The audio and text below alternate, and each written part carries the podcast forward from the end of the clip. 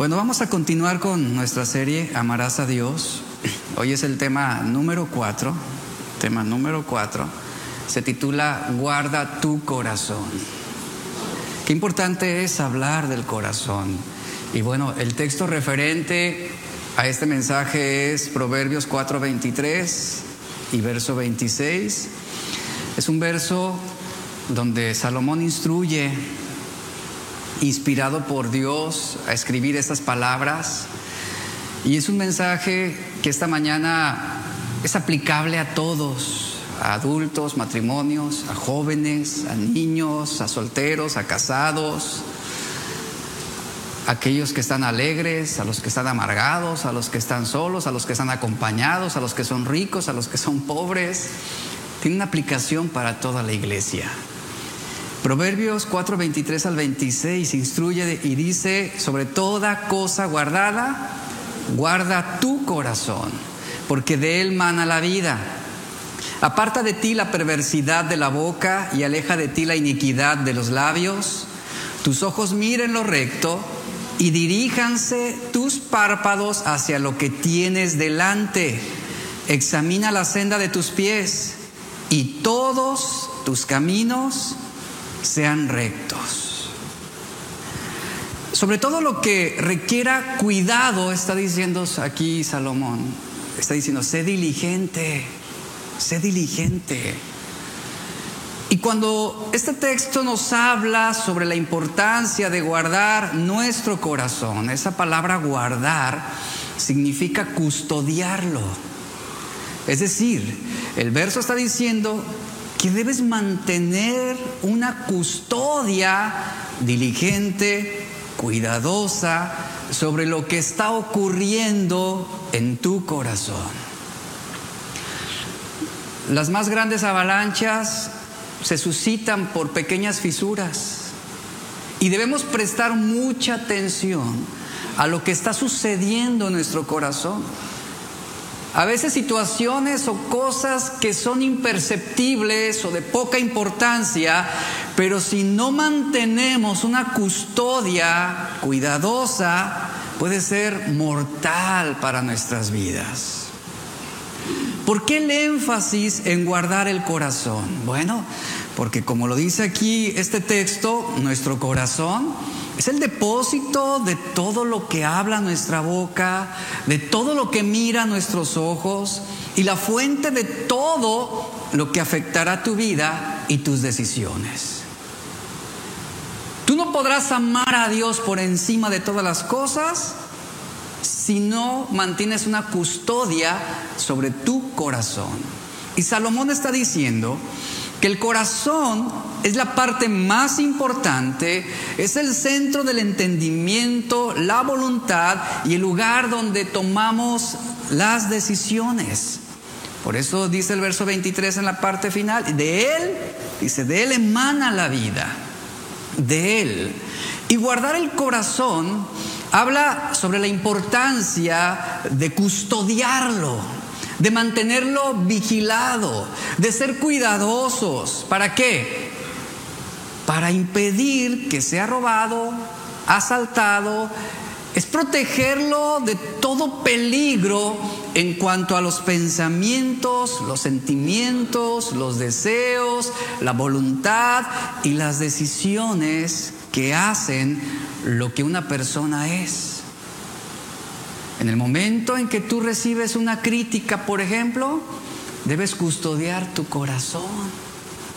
Si alguien te ofende, debes mantener una custodia de tu corazón. Y en todas las cosas debemos mantenernos vigilantes. ¿Habías pensado en lo importante que es custodiar tu corazón? A lo mejor no, a lo mejor es algo a lo cual no le habías tomado mucha importancia. Pero por ejemplo, ¿qué es aquello que protegemos mucho? Eh, ¿El dinero dónde lo ponemos? Cuando tenemos dinero, ¿lo guardamos en dónde? Lo ponemos en el banco, lo ponemos en cajas de seguridad, en cuentas de ahorros o en bonos de inversiones. La ropa, por ejemplo, la ropa la cuidamos. De alguna manera la custodiamos en qué sentido? Buscamos siempre el mejor jabón, el suavizante, para que no se nos decolore, para que no se nos dañe la tela. Las joyas las aseguramos, las ponemos en, cajas de seguridad, por lo mismo, porque valen, porque cuestan. ¿Qué hacemos con nuestro carro? Cuando recién vas y sacas tu vehículo de la agencia, nuevecito, con el moño ahí grande, ¿qué haces? No lo avientas a la basura. No lo avientas a la basura. Los carros que hacemos los lavamos, los enceramos, les damos mantenimiento, les cambiamos las llantas cuando es necesario, hay que cambiar aceite. Hay un mantenimiento. ¿Por qué razón? Porque estamos custodiándolo para que no se dañe. Nuestras casas, ¿qué hacemos con nuestras casas? Tenemos que pintarlas, las remodelamos, las decoramos y les añadimos arreglos que puedan incrementar su valor. ¿Te das cuenta cómo, cómo siempre buscamos proteger aquello que cuesta, aquello que vale, aquello que es importante para nosotros? Y aquí la pregunta es, ¿y el corazón? ¿Y el corazón? Hay un inminente peligro en un corazón sin custodia. Un corazón no cuidado será peligroso. ¿Por qué? Porque será vulnerable a las influencias del mundo. ¿Cuántas personas no conocemos que, por ejemplo, estuvieron en la fe, estuvieron entre nosotros, sirvieron a Dios, amaban a Dios, adoraban a Dios, pero un día sucedió algo inesperado, una crítica, quizás un menosprecio, un abuso, y se les hizo fácil no guardar sus corazones. No mantuvieron una custodia, no lo vigilaron y de repente viene ese colapso, viene ese declive y la amargura sitia el corazón. Y la, inconformidad acampa en tu corazón. Y comienza ese proceso paulatino de malas decisiones. Abandonan el ministerio. Y cada vez tienen menos ganas de ir a la iglesia. Se manifiestan distantes, indiferentes. Comienzan a relacionarse con amistades que los van a apartar de Dios inevitablemente. Y va cambiando su conducta, va cambiando su forma de hablar, va cambiando su forma de vestir, dejan de interesarse por su familia, dejan de ocuparse por las cosas importantes.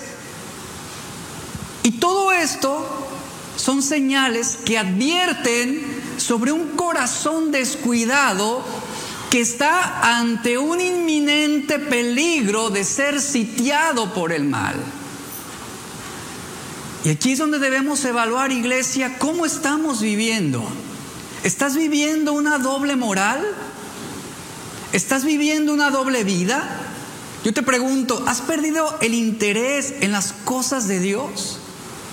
¿Abriste la puerta a pecados que jamás imaginaste cometer? ¿Has sentido aversión por alguien últimamente? ¿Se te ha facilitado criticar a otros? ¿Decidiste rebelarte contra Dios, contra tu familia, contra tus pastores, contra tus padres, porque consideraste que todos están mal, menos tú? ¿Te has vuelto desobediente a Dios y a la autoridad que Dios ha puesto sobre ti? ¿Has dejado de amar a tu esposa? ¿Has dejado de respetar a tu esposo? Miren, no llegas a este punto de la noche a la mañana. Esto es un proceso paulatino, día a día, poco a poco. Y eso surge por no haber custodiado nuestro corazón correctamente. Por no haber retenido solamente lo bueno y haber desechado lo malo. La Biblia nos dice que nuestros pensamientos a menudo determinan lo que llegaremos a ser. Y, hay gran verdad en esto. Hay gran verdad en esto. ¿Por qué razón? Proverbios 23, 7 lo dice. La mente de un hombre o los pensamientos de un hombre reflejan lo que es, es lo que dice Proverbios. No solo por sus acciones o por sus palabras, sino por su esencia misma. Es por ese motivo que Dios examina los corazones de los hombres. Y que no hay necesidad de que alguien le dé testimonio del hombre porque Él conoce lo que hay en nosotros. Y Dios ve más allá de una apariencia externa. Él ve más allá de la apariencia, de la careta, de la imagen, como lo dice Primera de Samuel 16:7. Él mira el corazón. Él ve lo que el hombre no alcanza a ver. Este proverbio que estamos leyendo hoy, Proverbios 4, 23 al 26, son palabras escritas por Salomón. Ponga atención, ¿de quién? Salomón. Considerado el hombre más sabio en la historia humana. Salomón fue el hombre más sabio de toda la historia, sin embargo, si usted lee la historia, hay algo que nos deja muy perplejos, hay algo que nos deja muchas incógnitas, y fue su conducta errática sus malas decisiones, que lo llevaron a una serie de pecados inconcebibles para un hombre de Dios. Dentro de la compleja naturaleza humana, hay tres elementos que constituyen la vulnerabilidad más dominante del corazón de una persona. Número uno, orgullo. Número dos, desobediencia. Y número tres, incredulidad. Repito, orgullo, desobediencia e incredulidad. Estamos totalmente equivocados si creemos que nuestras malas actitudes desaparecieron mágicamente cuando fuimos salvados. La Biblia deja muy claro que tenemos la responsabilidad de manejar diariamente nuestra vida. Es nuestra responsabilidad. Las decisiones que tomamos día a día son nuestra responsabilidad. ¿Está de acuerdo con eso? Y así como tomamos buenas decisiones, tomamos también malas decisiones y de ambas tenemos que hacernos responsables nosotros. Y cuando tomamos malas decisiones debemos corregir esas malas actitudes. Si no ejercemos una responsabilidad de vida sobre el estado de nuestro corazón, ¿qué va a suceder? Va a suceder que vamos a darle la oportunidad a que se arraigue el orgullo, la desobediencia y la incredulidad en nuestro corazón. ¿Cómo operan estos tres elementos en el corazón? Orgullo, desobediencia e incredulidad. Bueno, operan así. El orgullo hizo presuntuoso y arrogante a Salomón. La desobediencia, en realidad, no sé si lo sabía usted, pero es una marca también de orgullo. ¿Por qué? Porque la desobediencia toma el papel de la autosuficiencia al no respetar ni la ley ni la autoridad de Dios. Y la incredulidad es negarle toda credibilidad a la verdad. Entonces note esto, el orgullo es el que puede establecer los límites de nuestra obediencia. Es decir, voy a obedecer a Dios siempre y cuando me sea conveniente a mí, a mí. Y todos arrastramos en nuestro corazón un catálogo personal de debilidades. ¿Quién no, iglesia? Todos. ¿Y sabe algo? Y lo vamos a hacer hasta que estemos del otro lado hasta que crucemos esa luz al final del túnel. Hasta entonces, pero mientras, hay cosas en nuestra vida que tenemos que trabajar y arreglar. Y debemos reconocer que mientras el pecado siga residiendo en nuestros corazones, la ambición, los celos, la envidia, el orgullo, la rebelión, la avaricia van a continuar ejerciendo presión en nosotros. Es decir, ya no hay un gobierno del pecado sobre nuestras vidas, sino que ahora se ejerce una presión, hay una lucha. El principal error de Salomón, ¿sabe cuál fue? Fue el haber desplazado a Dios del primer lugar de su corazón. Ahí vino su colapso. Él permitió esa pequeña fisura imperceptible al ojo del hombre. Y él, a causa de esta mala decisión, él cedió inevitablemente a la presión de sus bajas pasiones. Leamos en Primera de Reyes capítulo 3 versículo 1. Vamos a ver aquí cómo él toma una primera, una, una primera decisión ya en su reinado que sería catastrófico. Primera de Reyes 3.1 dice, y Salomón hizo parentesco con quién? Con Faraón, rey de Egipto. Igual y, el verso también está en la imagen. Dice, Salomón hizo parentesco con Faraón, rey de Egipto, pues tomó la hija de Faraón y la trajo a la ciudad de David, entre tanto que acababa de edificar su casa y la casa de Jehová y los muros de Jerusalén alrededor. Este pasaje es clave. Está diciendo, está diciendo claramente cuál fue una de las decisiones que este hombre tomó. Y hay mucha verdad en lo que está pasando aquí. Israel, sabemos que, por ejemplo, un pueblo, un pueblo puede ser tan sabio como su líder o tan necio como su líder. Y en este caso vemos a Salomón tomando ya malas decisiones. A través de Salomón, Israel debía experimentar la bendición de Dios por ser un líder sabio. Salomón fue un rey que gozó de gran sabiduría y esto se manifiesta en su habilidad para administrar, para militarizar, para prosperar y para engrandecer a Israel. Efectivamente, en ese aspecto fue exitoso. Sin embargo, aquí estamos viendo la primera incongruencia. Vemos una, una sola mala decisión que comenzaría a debilitar la relación entre Salomón y Dios. Este rey toma esta mala decisión va en contra de lo establecido por Dios. Mire, y escuche lo siguiente. Esta decisión que él tomó iba en contra de la ley de Dios, pero políticamente, y reitero esto, políticamente era una decisión aceptable de acuerdo a las costumbres orientales. ¿Por qué? De acuerdo con antiguas prácticas del Oriente, Salomón como gobernante, como rey, él selló muchas de sus alianzas políticas por medio de sus matrimonios. Egipto era un gran aliado socio comercial de Salomón. Él negoció mucho con este país. Los caballos de Egipto eran caballos de gran clase, excelentes para la guerra. No había otros caballos como los de los egipcios. Él decide desposarse con la hija del faraón para incrementar su poder político y militar. Sin embargo, uno de los primeros mandamientos dados por Dios antes de entrar a la tierra prometida fue la prohibición de casarse con las hijas de los reinos paganos. ¿Y qué estaba haciendo Salomón?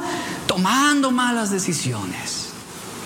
Políticamente era correcto, escuche pero con respecto al mandamiento de Dios era indebido. ¿Y saben? Esto mismo sucede en nuestras vidas hablando del mundo. A veces optamos más por hacerlo políticamente correcto, aunque terminemos desagradando y deshonrando a Dios. Y saben, ahí es donde el corazón comienza a justificar tus malas decisiones. Ahí es donde el orgullo comienza a justificar tus pecados. No, lo estás haciendo bien. Estás trabajando bien, estás emprendiendo un gran negocio, estás ganando mucho dinero. Pues sí, pero estás deshonrando a Dios. Y esto fue un grave error de Salomón.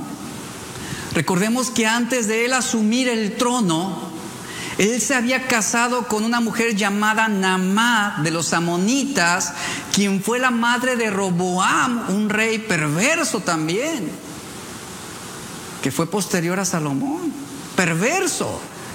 Y estos matrimonios con mujeres paganas, ¿qué cree que hicieron? Abrieron la puerta para la adoración de dioses ajenos y sacrificios humanos dentro de Israel. Malas decisiones. Recordemos que aunque Salomón había obtenido sabiduría de Dios para gobernar, él poseía un corazón engañoso, como todos nosotros. Poseía un corazón engañoso que lo fue apartando del plan de Dios. Si proteges tu corazón, si tú custodias tu corazón de toda cosa, de toda cosa mala, serás protegido de lo malo. Serás protegido de toda desgracia. Serás guardado de malas decisiones, de grandes errores.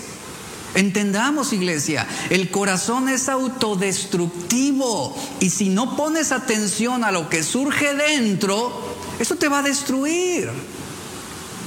Jeremías 17:9 nos dice, engañoso es el corazón más que todas las cosas. ¿Y qué más es? Perverso. ¿Quién lo conocerá?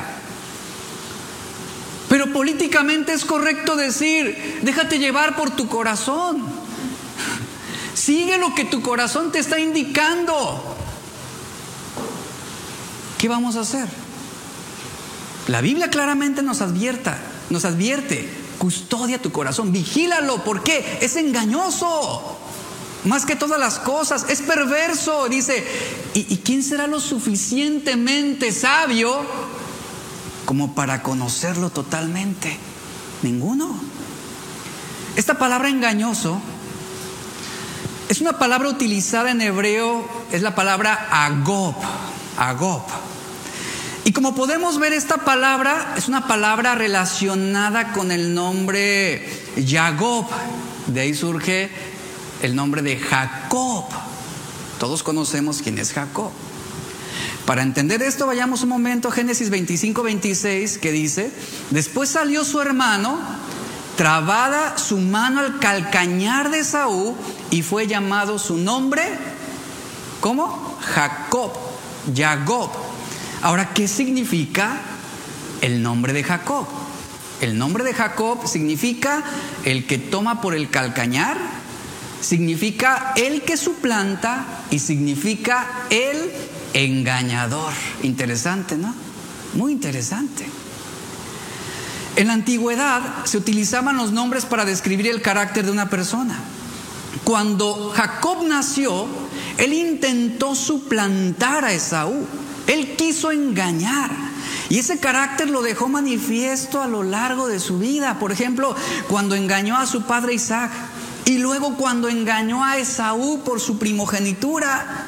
Entonces vemos que el carácter mismo de Jacob era el ser un hombre engañoso y perverso. Así es nuestro corazón. Así es como lo está describiendo Jeremías. Así es nuestro corazón, engañoso, perverso. Por eso debemos mantenerlo vigilado, iglesia. Tú no puedes confiar en tu corazón. Tú no puedes dejarte llevar por lo que sientes. Debes custodiarlo. ¿Con qué lo vamos a custodiar? Con la verdad de Dios, con los mandamientos de Dios. Eso es lo que lo va a mantener vigilado. Eso es lo que le va a establecer límites a nuestro corazón. Porque se desboca fácilmente. Porque se deja llevar por lo que ve, por lo que siente. Y custodiamos nuestro corazón con la verdad de Dios. Ahora sabemos que el corazón es quien dirige nuestros pensamientos, es quien impulsa nuestras decisiones, es quien impulsa también nuestras emociones. Por eso debemos establecerle esos límites, esa custodia, esa vigilancia. Porque de lo contrario serán terribles las consecuencias. Ahora, por nuestro corazón se ven afectadas nuestras decisiones y también se ve afectada, afectado el cómo nosotros emitimos un juicio sobre algo, sobre alguien. Al no custodiarlo, seremos sitiados por un corazón engañoso y perverso que fácilmente va a buscar suplantar la verdad por la mentira. Suplantar significa quitar a una persona de manera fraudulenta. Es asumir una posición o un cargo que no corresponde. Y esto es lo mismo que sucede en el corazón. ¿Qué hace la mentira? Quiere suplantar la verdad de Dios. Quiere engañarnos. Esto fue lo que sucedió en el Edén. La serpiente logró fraudulentamente, engañosamente, astutamente, suplantar, quitar la verdad del corazón de Eva y sembrar la mentira, mentiras con respecto a Dios. Salomón gozaba de sabiduría. Entendamos esto, esto es incuestionable, gozaba de sabiduría, sí, pero había un corazón engañoso y perverso dentro de él. Esta historia causa mucho desconcierto y nos deja realmente muchos pensamientos. Yo me preguntaba, ¿cómo, ¿cómo, el hombre más sabio no pudo frenar sus malos deseos? Las palabras más repetidas en el relato de la historia de Salomón, ¿sabe cuáles son? Son las siguientes. Su corazón no era perfecto, su corazón no era fiel, su corazón se desvió. Toda alusión a las malas decisiones de Salomón están concentradas en lo que ocurrió en su corazón. Sí, políticamente era un buen gobernante, era exitoso en ese sentido, pero se dejó llevar por su corazón tomando decisiones que ofendían a Dios. ¿Cómo alguien con sabiduría pudo desviarse de esa manera? ¿Cómo? Sí, fue sabio en los asuntos del reino, pero lamentablemente su corazón suplantó lo eterno por lo temporal. Y aquí tenemos el ejemplo de un hombre, de un gran rey, que no amó a Dios, que se desapegó de Dios, que no amó a Dios por encima de todas las cosas, siendo sabio, fíjese. Pero ¿quién influyó en sus decisiones? Ese corazón engañoso. Un Salomón que amó más su sabiduría que al Dios que da la sabiduría. Y ese es el punto. ¿Y todo por qué? Por no custodiar su corazón adecuadamente. Si evaluamos a Salomón como líder, fue un líder extraordinario, fue un hombre de autoridad, de liderazgo, emprendedor, exitoso, y sin embargo se dio a los excesos por no custodiar su propio corazón. Es lo que podríamos hablar hoy de muchos millonarios, de gente importante, exitosos, sí, grandes emprendedores, grandes empresarios, hombres de los hombres más ricos del mundo. Pero ¿de qué sirve todo eso si no custodian su corazón con respecto a la verdad de Dios? Y vemos aquí que desde el estándar mundano, obviamente Salomón tenía un éxito envidiable, envidiable. Sin embargo, como dice Primera de Samuel 16:7, el hombre mira lo que está delante de sus ojos, pero es Dios quien mira el corazón. El libro de Proverbios nos dice, capítulo 20, verso 9, ¿quién podrá decir, yo he limpiado mi corazón, limpio estoy de mi pecado? En el libro de Eclesiastés, que también fue escrito por Salomón, capítulo 20, verso 9, él dice, ciertamente no hay hombre justo en la tierra que haga el bien y nunca peque. Luego el capítulo 8, verso 11 dice, el corazón de los hijos de los hombres está en ellos dispuesto para hacer el mal. Y capítulo 9, verso 3 en Eclesiastés dice, el corazón de los hijos de los hombres está lleno de mal y de insensatez durante su vida. Estos no son textos que describen el carácter de los malvados o de los incrédulos solamente. Estos textos están escritos de manera general acerca de todo hombre, tanto creyente como no creyente, de ti, de mí y de todo el mundo. Y esto, esto debe ser una prueba suficiente de lo que está declarando Salomón. El que confía en su propio corazón, Proverbios 28, 26 dice, el que confía en su propio corazón es necio. Así lo dice claramente. Yo no voy a confiar en mi corazón, yo voy a confiar en la verdad de Dios. Hay una gran diferencia. Y Salomón confió en su propio corazón y fue engañado y terminó siendo de alguna manera perverso por todas las atrocidades que hizo y permitió. Dejó de confiar en la verdad de Dios. Salomón tenía sabiduría, pero no desarrolló el discernimiento espiritual.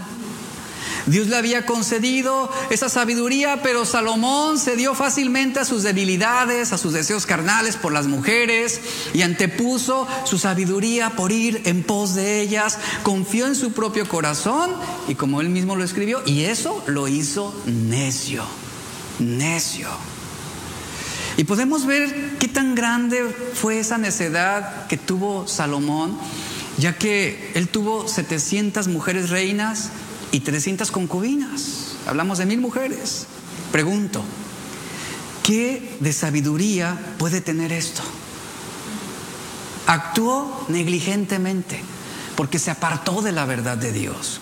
En Primera de Reyes, capítulo 11, verso 4 al 6, vamos a leer ahí, acompáñeme. Si no alcanza abrir su Biblia en esta cita, lo puede leer en la pantalla. Dice, y cuando Salomón era ya viejo, vea lo que dice, sus mujeres que hicieron, inclinaron su corazón tras dioses ajenos y su corazón no era perfecto con Jehová, su Dios. Y luego hace la comparación, como el corazón de su padre David. Aquí perfecto, ¿saben a qué se refiere? A íntegro, a íntegro. Y luego compara como el corazón de su padre David, porque Salomón siguió a Astoret, diosa de los Sidonios, y a Milcom, ídolo abominable, dice, de los amonitas. E hizo Salomón lo malo ante los ojos de Jehová y no siguió cumplidamente a Jehová como David su padre. Terrible lo que está describiendo este versículo. Ahora los proverbios de Salomón que todos ellos, los que él escribió, fueron inspirados por Dios. Sin embargo, cuando él dejó de ver el rostro de Dios para ver por sus propios deseos, él ignoró, fíjese, él mismo ignoró lo que Dios había puesto y había hablado por medio de él. Y Dios vio que su corazón no era perfecto como el de su padre David. En Salomón no hubo un corazón quebrantado ni dócil como el de David. Salomón fue un rey que confió en su propia sabiduría, él creyó estar firme y terminó cayendo. Y es una advertencia en la Biblia, cuidado, cuidado con aquel que se jacte de estar firme, porque puede caer. ¿Y qué nos enseña esto? Sí, que se puede tener mucha astucia y mucha sabiduría para emprender negocios y empresas, pero si no se guarda el corazón, un hombre puede ser exitoso y miserable a la misma vez. ¿Alcanza a comprender esto? Esto es lo que ocurre con los grandes millonarios de nuestros tiempos. Sí, exitosos en términos humanos, pero miserables espiritualmente miserables delante de Dios. ¿Cuántas veces, no, ¿Cuántas veces hemos visto a hombres y mujeres de Dios desviarse por amor a alguien o a algo? Se desviaron. Su fe se perdió en esa búsqueda de autosatisfacción. Aún vemos a muchos ministros confiando en su propia sabiduría para desempeñar un ministerio. ¿Cuántas veces no hemos visto a cristianos unirse en yugo desigual? Y no me refiero solamente a mujeres u hombres, sino hablo de aquellas cosas que no nos hacen mantener la mirada puesta en los estatutos de Dios ni meditar en ellos, porque buscamos las cosas vanas, buscamos la fuente de nuestra sabiduría en las cosas del mundo, en lo que opinan aquellos que no conocen a Dios, y no vamos a la palabra de Dios, no meditamos en ella. La fuente de sabiduría de muchos, de muchas personas son los youtubers. Y encuentran esa fuente de conocimiento y no van a la verdad, no van a la palabra. ¿Y cuántas veces aceptamos lo que dice nuestro corazón sin antes ver lo que la palabra de Dios nos está enseñando? Aquí debemos evaluar qué es lo que está ocurriendo con nosotros. ¿Por qué? Porque muchos cristianos, por seguir su corazón, están coqueteando con el mundo, están autosatisfaciéndose con el pecado, confiando en su propia sabiduría. Y lo que desvió a Salomón fueron las mujeres. Y ese amor por esas mujeres, ¿a qué lo llevó? A la idolatría. ¿Y saben qué sucedió? ¿Saben cuál fue la consecuencia de esto? Dios le quitó el reino a su descendencia. Dos veces Dios se le apareció a Salomón y le advirtió y le dijo que se volviera a él. Fue advertido. Sin embargo, hizo caso omiso. Y las consecuencias fueron que su reino fue repartido por no haber escuchado, por no haber obedecido y terminó tristemente su vida. Lamentablemente fueron las consecuencias. Veamos en, el versículo 9 al 11 en Primera de Reyes 11. Continuando ahí, versículo 9 al 11 dice, y se enojó Jehová contra Salomón. Vea la expresión que está usando aquí. Por cuanto su corazón se había apartado de Jehová, Dios de Israel, que se le había aparecido dos veces y le había mandado acerca de esto, que no siguiera dioses ajenos. Mas él no guardó lo que le mandó Jehová y dijo Jehová a Salomón, por cuanto ha habido esto en ti y no has guardado mi pacto y mis estatutos que yo te mandé, romperé de ti el reino y lo entregaré a tu siervo. Esos acuerdos comerciales de los que hablábamos, que resultaron políticamente, eh, socialmente, económicamente, resultaron ser buenas oportunidades de negocios. Cosas pequeñas que aparentemente no tenían gran importancia, como tomar por esposas a mujeres extranjeras. Esas mujeres adoraban a esos dioses falsos y finalmente Salomón declinó, terminó adorando ídolos. Y no se trataba solamente de venerar una estatua de otros dioses, sino se trataba, esa adoración consistía en realizar sacrificios y algunos humanos porque eran culturas que practicaban los sacrificios de mujeres y niños. Además, como rey y con su mal ejemplo, él influyó también en el pueblo. ¿Y qué creen? ¿Y cuál creen que fue la inclinación también del pueblo en este tiempo? La veneración a ídolos. Y la entrega también a sacrificios y se levantaron altares para dioses paganos. Su pecado principal fue tomar para sí mujeres, caballos y oro de naciones paganas. Así lo dice segunda de Crónicas 7, 22 al 28. Y esto le trajo grandes consecuencias. La división del reino de Israel después de dos advertencias enviadas por los profetas Natán y por Ahías también. Y él hizo caso omiso a esas advertencias. Confió en su propia sabiduría con respecto a las cosas de Dios. Y ahí vino su fracaso. Ahora este mismo Salomón, Proverbios 4:23, ¿qué nos dice? Sobre toda cosa guardada. ¿Qué? Guarda tu corazón, porque de él mana la vida. Otra traducción cita este versículo de la siguiente manera, con toda diligencia guarda tu corazón. El ser diligentes implica que tenemos que trabajar en eso. Tenemos que trabajar en eso, tenemos que ser intencionales en guardar el corazón. ¿Por qué? Porque de él, es decir, de tu corazón brotan los manantiales de la vida. ¿Cuál es el mayor problema del hombre? ¿Cuál fue el mayor problema en Salomón? No fue lo que él habló, no fue lo que hizo, no fue el cómo pensó. La peor parte del ser humano es su corazón. Ahí viene el problema. Muchos padres se desgastan en corregir la conducta de sus hijos. No digas malas palabras, no seas grosero, tienes que obedecer, no estés fastidiando a tus hermanos. Y terminan frustrados y con muy pocos resultados. ¿Por qué razón? Porque todo el empeño lo están poniendo en corregir una mala conducta, restando la importancia a la fuente de la rebelión y la desobediencia, que es el corazón. ¿Qué es el corazón? Al hablar del corazón no se trata de controlar una conducta. El problema no se va a solucionar controlando decisiones. El problema reside en lo que están exponiendo esos pensamientos y esos motivos. Por lo tanto, el corazón por causa del pecado sufrió un daño irremediablemente, hablando en ese sentido. Irremediable. Tuvo una afectación que trastornó su estado natural, haciéndolo engañoso, traidor y malvado y perverso. La caída, como todos sabemos, afectó el nivel más profundo, afectó nuestras mentes, nuestras emociones, afectó nuestros deseos.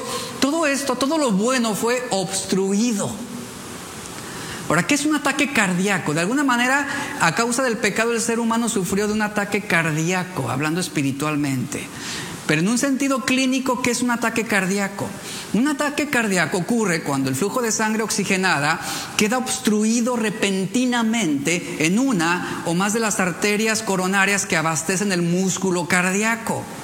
Y una sección del músculo pues no puede obtener suficiente oxígeno.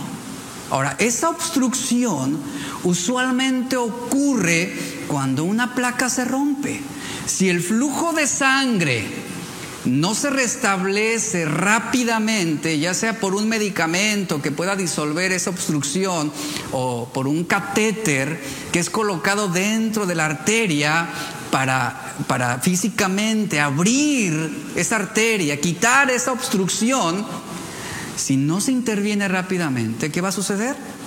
La sección del músculo cardíaco va a comenzar a perder oxigenación y morirá. De ahí surge este paro cardíaco. En un sentido espiritual, iglesia, el pecado, ¿qué hizo? El pecado obstruyó el flujo de la verdad de Dios. Eso fue lo que hizo.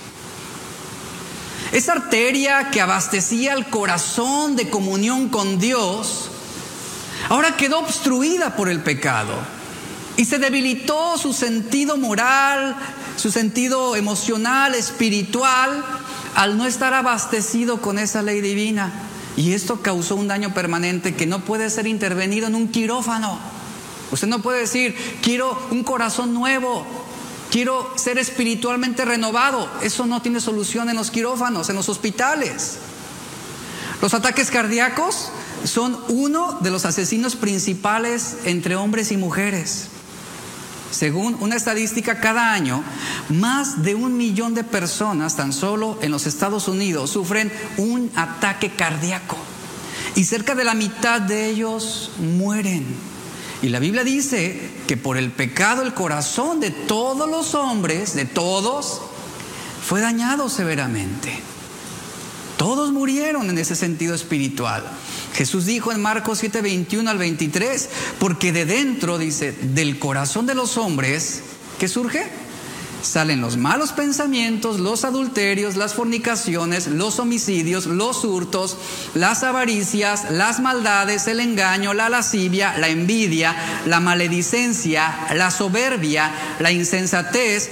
Todas estas maldades de dentro salen y contaminan al hombre. ¿Qué está diciendo Jesús? que el corazón fue profundamente dañado por el pecado.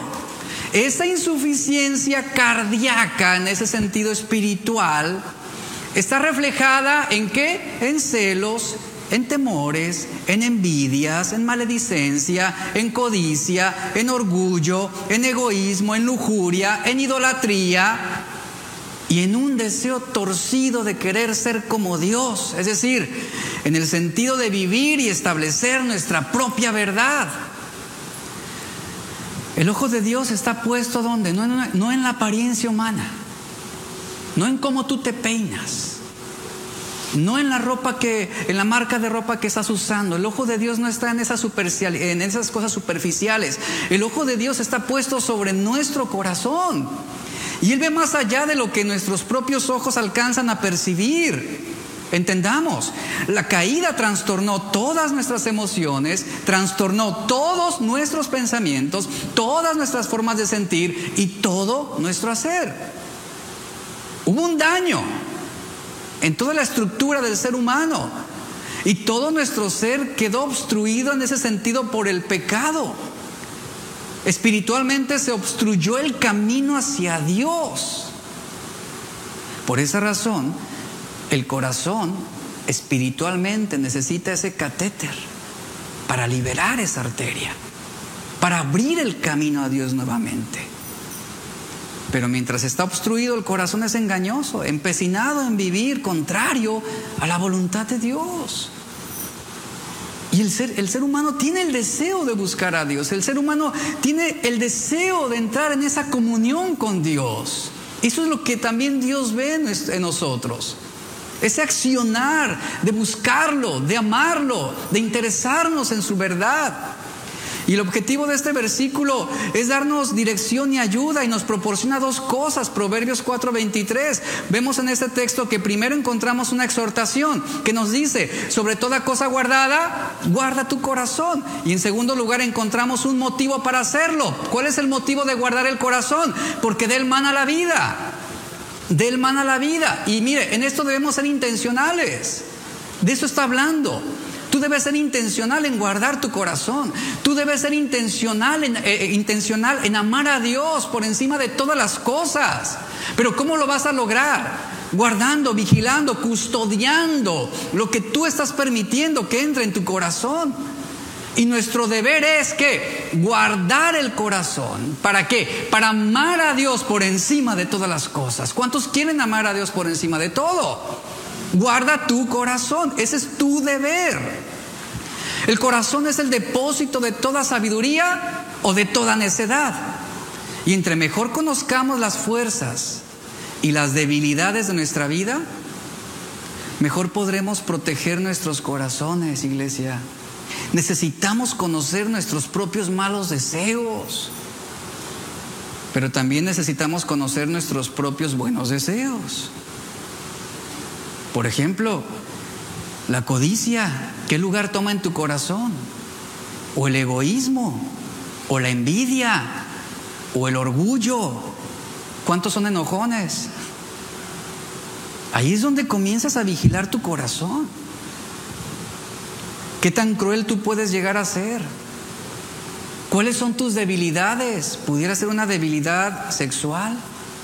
O pudiera ser una debilidad en querer hablar mal de otros. Y eso no es ser comunicativos. ¿eh? Tú debes identificar tus fuerzas y tus debilidades. ¿Para qué? Para trabajar con intención sobre aquello que tú debes hacer. Debes considerar los pecados particulares que te son atractivos. ¿Qué te es atractivo? ¿Cuáles son tus tentaciones? ¿Cuáles son los pecados en los que tú frecuentemente cedes o eres permisivo? Necesitas conocer tus debilidades espirituales, tus debilidades emocionales, tus debilidades físicas. ¿Para qué? Para poder custodiar adecuadamente tu corazón. Por ejemplo, ¿qué situaciones en tu vida pudieran incitar las dudas o pudieran potencializar los temores o que pudieran producir más insensibilidad o ingratitud o inconformidad o queja ante el tiempo de enfermedad. En tiempos de enfermedad todo esto se puede potencializar, dudas, temores, insensibilidad, ingratitud, inconformidad y quejas. ¿Qué tienes que hacer en esos tiempos de enfermedad? Guardar tu corazón. Delimítalo con la verdad de Dios. Guardar el corazón no es otra cosa que cuidar lo que permitimos que entre en él. ¿A qué le estás dando permiso de habitar en tu mente? ¿Qué decides escuchar, iglesia? ¿Qué estás escuchando? ¿Qué estás permitiendo que entre por tus oídos? A veces somos muy dóciles para escuchar los chismes, ¿verdad? Y lo que alguien más habla de otro. Si tú guardas tu corazón, ¿sabes qué tienes que hacer? Poner un alto. No, no me digas más, no me interesa. ¿Ya hablaste con esa persona? No, te lo estoy diciendo a ti. No me lo digas a mí. Arregle ese asunto con él. Y comienzas a vigilar tu corazón. ¿Qué estás permitiendo que habite en tu mente? ¿Qué decisiones estás tomando con respecto a lo que escuchas? el tipo de música que oyes, los programas que ves, las películas que ves. Tenemos que ser intencionales, iglesia. Miren, mi esposa y yo compartimos y disfrutamos mucho tiempo cuando es hora de ver a televisión o alguna serie. Es algo que disfrutamos mutuamente. Pero pregúntame cuántas series que hemos comenzado y nos han gustado y que hemos terminado de ver abruptamente. ¿Por qué? porque comienzan a promover valores anticristianos. ¿Y sabe? Y aunque nos guste mucho, y aunque sea una serie que todo el mundo está hablando, no la vamos a ver. Y la cortamos. Intencionales, ¿qué hacemos? Guardar el corazón. Guardar el corazón. Y eso se requiere, iglesia. ¿Qué es lo que está incitando tus dudas entonces? ¿Qué incita el pecado en tu corazón? Tienes que cuidar lo que permites que entre. ¿A qué le estás dando boleto de entrada a tu mente? ¿Qué es lo que estás decidiendo ver? ¿Qué es lo que estás decidiendo hablar? ¿Con quién estás decidiendo juntarte o compartir? A lo que tú le cedas el permiso de entrar en tu corazón, eso es lo que va a tomar dominio en tus decisiones. ¿Qué dice Proverbios 4, 24 al 26? Por eso dice Salomón lo siguiente, aparta de ti la perversidad de tu boca. Si tú quieres guardar tu corazón, ¿qué dice? Aparta de ti la perversidad de la boca, aleja de ti la iniquidad de los labios, que tus ojos miren lo recto y diríjanse, dice, tus párpados hacia lo que tienes delante.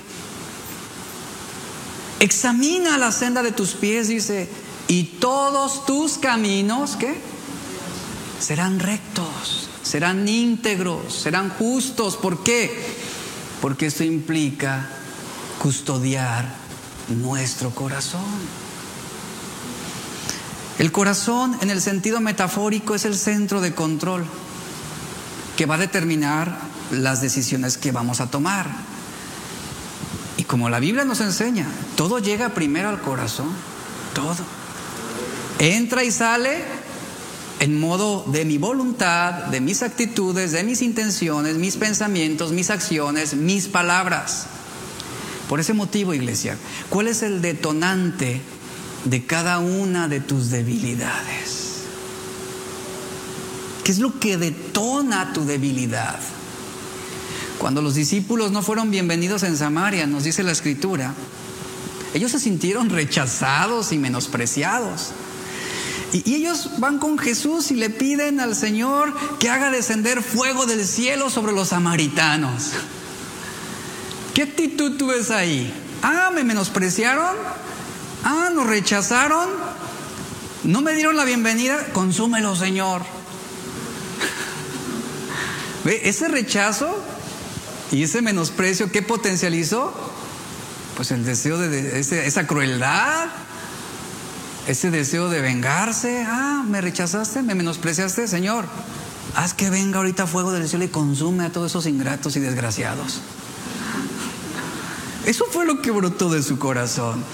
Yo me imagino al Señor Jesús, así como con, también nos ve a nosotros algunas veces, dice, ay Dios mío. Ay, paciencia, paciencia, paciencia.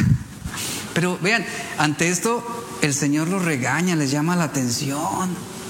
En Lucas 9, 51 al 56 encontrarán esta historia y Jesús les dice, de plano les dice, ustedes no saben de qué espíritu son. Si ellos hubieran conocido su espíritu, si ellos hubieran conocido su propia debilidad, se hubieran podido guardar en contra de esos deseos crueles.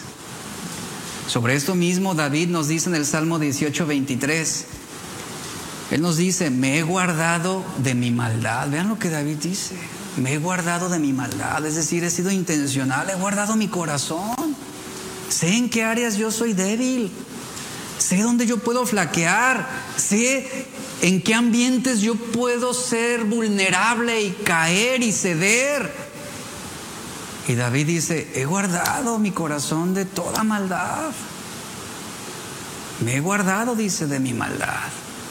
Es decir, se guardó del pecado y de la ocasión a la que estaba particularmente inclinado a ceder, es lo que está diciendo.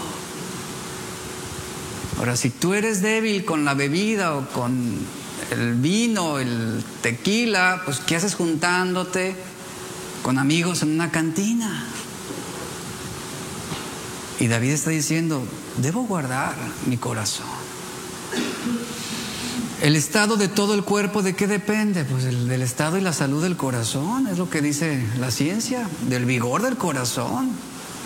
Y debemos cuidarlo, debemos guardar el corazón, debemos ser diligentes también en todo esto que hemos estado hablando, diligentes y constantes. Es lo que nos enseña este versículo. ¿Para qué? Para cuidar el corazón de cualquier situación, en cualquier estado, sobre toda condición que se nos presente. El corazón debe guardarse porque, como lo dice el versículo, de él fluyen todos los asuntos de la vida. Entonces, mientras esos asuntos de la vida sigan fluyendo en él, estamos obligados a guardarlo. No podemos esperar a que el mundo sea mejor para nosotros ser mejores. No podemos esperar a que nadie en este mundo diga groserías para nosotros no decirlas. Comienza con mi corazón. Comienza con mi corazón.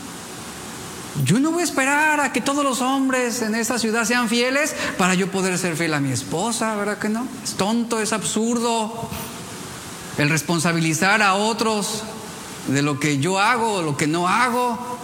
Es mi responsabilidad. Un comentarista, hablando sobre este versículo, él lo ilustra de esta manera. Él ilustra este versículo con una guarnición sitiada acosada por muchos enemigos en el exterior y con peligro de ser entregada desde dentro por los ciudadanos traicioneros que hay en ella. Los soldados tienen que vigilar este peligro o sufrir el dolor de la muerte. Y aunque la, expresión guarda tu corazón parece imponernos el trabajo a nosotros, también debemos entender que así como debemos ejercer nuestra voluntad, también implica en que seamos dependientes de Dios. Porque Él es quien nos va a dar la fuerza. Él es quien nos va a dar la fuerza. Sí, podemos ser muy capaces de gobernar y ordenar muchas cosas en nuestra vida y bajo nuestras propias fuerzas, pero requerimos también de la gracia de Dios. Requerimos de su sabiduría. No depende únicamente de nosotros, dependemos de Dios. Como Jesús lo dijo en Juan 15, 5, separados de mí, nada podéis hacer. Ahí está nuestro deber. Y el motivo para este deber es muy obligatorio y es muy serio. Debemos guardar el corazón porque de él mana la vida, iglesia, de él mana la vida. El corazón es la fuente de todas las operaciones de la vida, es el resorte y la fuente del bien y del mal. Y como el resorte de un reloj que pone todos los engranes en movimiento, así es nuestro corazón. Es la causa, es la causa. Lo que pienso, lo que hablo, lo que digo, lo que siento, surge del corazón. Lo que mi boca dice, lo que mis manos hacen, siempre comienzan donde el corazón termina. El corazón trama y los miembros de mi cuerpo ejecutan. El corazón aconseja y los miembros de mi cuerpo van a obedecer. Por eso Jesús lo dijo, el hombre bueno del buen tesoro de su corazón saca lo bueno, el hombre malo del mal tesoro de su corazón sacará lo malo, porque de la abundancia del corazón habla la boca. Lucas 6:45. Por tanto, ¿qué sucede? Y termino. Si el corazón se equivoca en su trabajo, los miembros de mi cuerpo también se van a equivocar en el suyo, hablando también de mi mente.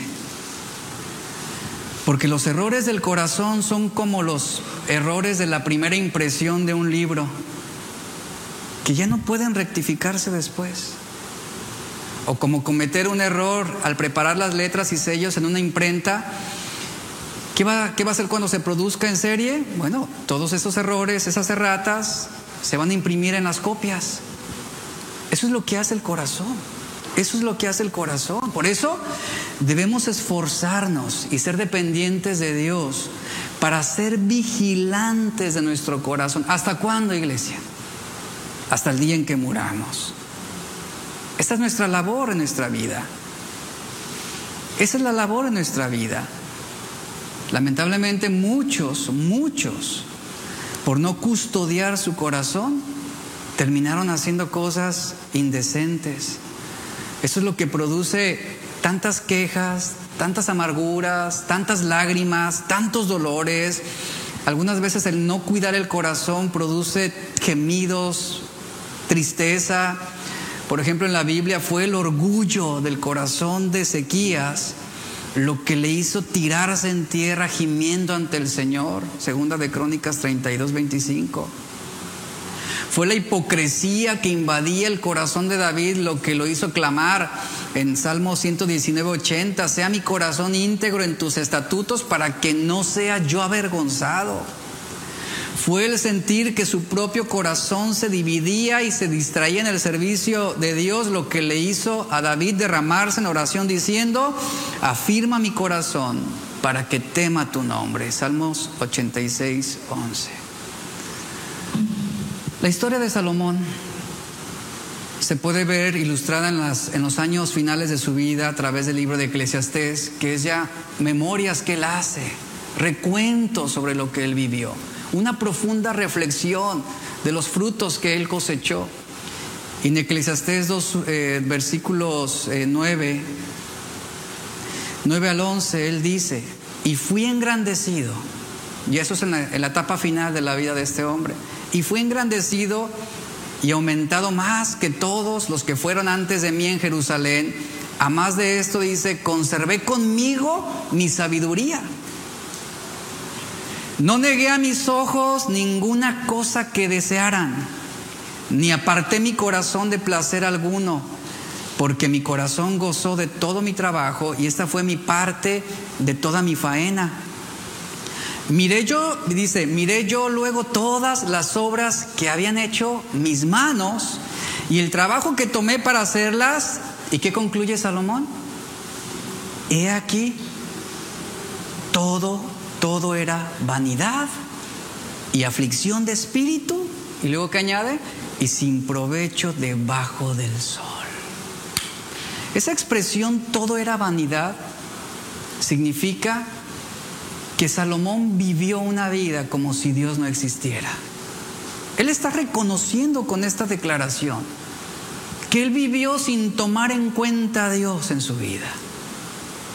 Esto habla ya de los años finales de este hombre, lo que nos da un indicio de que él realmente llegó a un punto en su vida en que se arrepintió y tomó conciencia de sus errores. ¿Todo por qué? Por no haber guardado su corazón, su corazón. Salomón no perdió su sabiduría para el emprendimiento o su habilidad para los negocios. Sin embargo, ¿con qué se quedó? con un sentimiento de insatisfacción, de inutilidad. Todo era vanidad. ¿Por qué dice esto? Porque se olvidó de Dios, está reconociéndolo, se olvidó de Dios. Su mente estaba llena de sus propios negocios y no de una adoración al Dios único y Dios verdadero. Amarás a Dios con todo tu corazón. Este es el siguiente paso, la siguiente resolución de cómo nosotros podemos amar a Dios con todo el corazón. Les, comparto la resolución número cuatro de este año. Si no soy vigilante de lo que permito entrar en mi corazón, expongo mi vida a toda clase de amenazas que dañarán mis pensamientos, mi voluntad y afectarán mis decisiones. Hay bendición cuando guardo mi corazón y peligros cuando lo descuido. Póngase de pie, por favor.